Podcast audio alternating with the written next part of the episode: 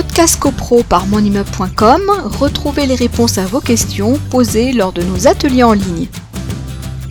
Alors, euh, alors Benjamin, bon, moi j'ai dit que tu étais euh, architecte des PLG, mais est-ce que tu peux te, présenter en, quelques mots euh, ton, parcours et, surtout ta spécialité?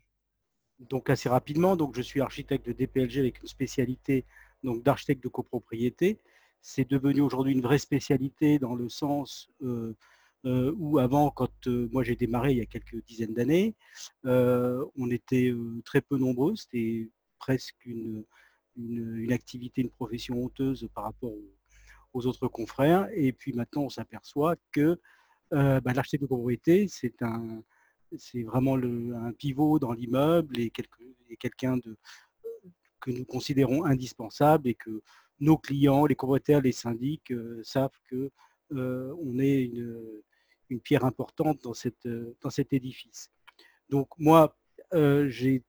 systématiquement et toujours travaillé euh, pour des copropriétés, des syndicats de, copropriétaires,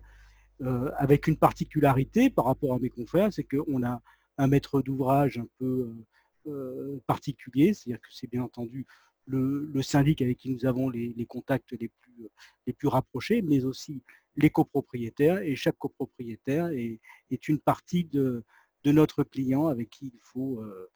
il faut agir et être très, euh, très à l'écoute.